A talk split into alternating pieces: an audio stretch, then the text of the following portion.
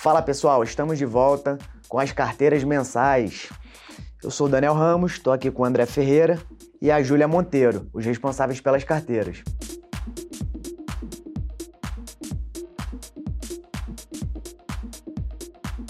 Desempenho muito bom no mês. A nossa carteira performou 4,86 positivo contra o Embovespa de 3,74. Seguimos no, na, não na liderança, mas entre os três melhores desempenhos das carteiras consistentemente, o ano inteiro, hein? A gente vai buscar o primeiro lugar ainda. Bom, destaque no, no, no mês que passou, Rapt e Arezo performaram muito bem na nossa carteira, né, grandes responsáveis por esse resultado.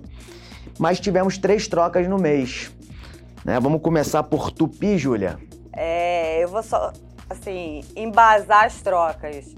É, esse mês a gente teve uma aprovação ainda na Câmara sobre o arcabouço fiscal, tivemos linhas de crédito também, tivemos incentivos possíveis nas linhas automotivas, além de sistema é, setor agro, tivemos elevação do PIB, que foi muito importante para o setor, um bom desempenho sobre o setor de empregos em geral, além do boletim Focus demonstrar que, que a maioria dos analistas espera queda de Selic e de IPCA, que é o quê? Taxa de juros e inflação. E elevação de PIB, que é o quê? Produção de serviços e produtos. É, então isso é muito positivo. E aí a gente começou.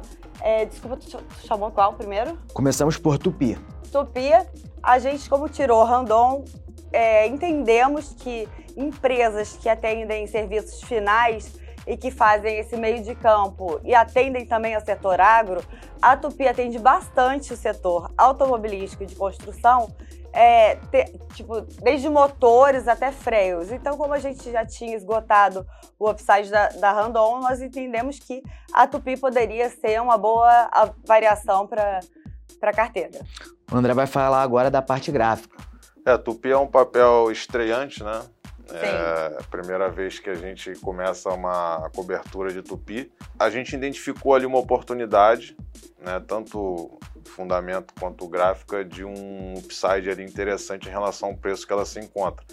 Ela está muito congestionada ali numa região que ela está como se tivesse que a gente chama no, na análise acumulação. Né? E essa acumulação em algum momento ela vai entrar uma volatilidade. Então a gente espera que seja para cima, né? Pela, pela análise claro. que a gente fez em conjunto. E é um papel que tem espaço para subir, né? inclusive para buscar até rompimento de topo histórico aí na sequência. Legal. É, segunda troca, açaí de volta na carteira. E aí, Júlia, fundamento?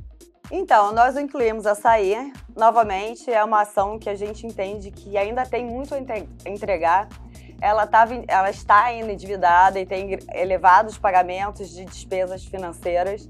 E nesse momento que a gente entende que o consumo cíclico deve ser elevado, ela é uma das é, ações que a gente tende que pode maior capturar, inclusive em mercados terciários, assim, para restaurantes, sem ser. É, ela é como se fosse um atacarejo. E, e só lembrando que o Cassino que é o controlador dela, vendeu parte das ações, ele detinha 30%, agora detém somente 11,7%, o que reduz bastante o risco da companhia. André, e aí a parte técnica? Então, o açaí é uma ação que já faz parte, já fez parte da nossa carteira, a gente já acompanha ela há algum tempo e a gente conseguiu pegar justamente o ciclo de alta dela e a gente entendeu que ela chegou numa região em que ela ia ter dificuldade de, de conseguir romper, enfim. E aí a gente preferiu tirar a ação e ela teve uma queda realmente muito, muito forte. Né? Ela voltou, inclusive, para renovar a mínima histórica. Né? Ela chegou a perder mínima histórica, região dos 10 reais ali mais ou menos. Uhum. E ela está ali, está um pouco abaixo ali. A gente entende que é uma região que ela possa ter uma defesa ali, né? um suporte ali interessante. No curto prazo ela já faz o que a gente chama de fundo duplo, né? ou seja, já tem um interesse comprador acontecendo ali, então a gente acha que ela pode retomar alta a partir do teste do fundo histórico. É, e como a Júlia falou, histórico. teve notícia no papel, né? Então isso ajudou a. Teve notícia, e principalmente no segmento macro, né? Porque quando a gente fala de taxa de juros, incide é, sobre o poder de compra da população. Diretamente. Diretamente, exatamente. Bom, a terceira troca, Cozan tá de volta também, né?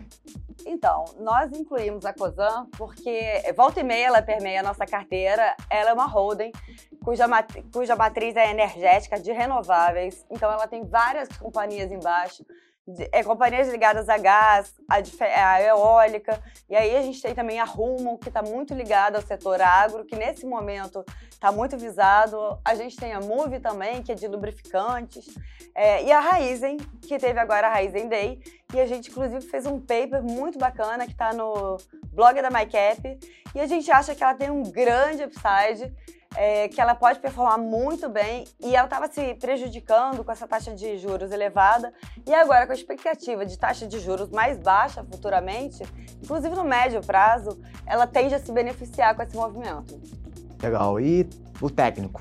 Então, é, complementando o que a Júlia falou, né, a, a COSAN é uma ação que a gente também acompanha, sempre gosta de colocá-la na carteira, porque a gente entende que é uma ação que tem uma boa performance e ela está muito tempo ali sendo prejudicada. E quando a gente olha o preço dela, né, a gente olha ela travada ali muito tempo numa região que é interessante.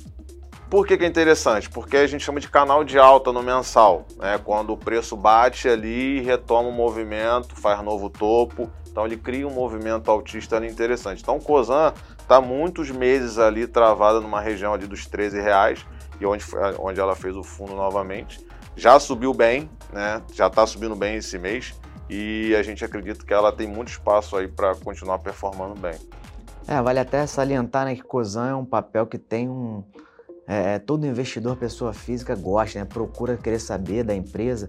E é uma empresa que tem investido bastante, né? diversificando bastante o portfólio. Sim, isso dilui risco. Pois também. é, enfim, todo mundo fica meio, cara, Cosan, Cosan, Cosan. Eu também gosto bastante do papel.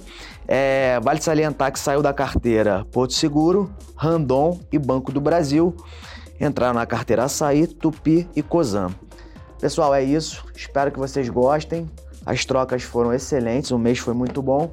E a gente segue aí nessa busca pelo topo, tá bom? Só falar uma coisa. Claro. É, na carteira de 10 é, ações que sugeridas, a gente tem outras duas que entraram e saíram, é só, enfim. E aí, para quem quiser acessar, é gratuito no site da MyCap. Você tem também a, ações de FII na carteira de FII, dividendos, Verdade. BDR, que também performam muito bem. Então fiquem à vontade, é um convite. Confere lá, pessoal. Tchau, tchau. Até a próxima.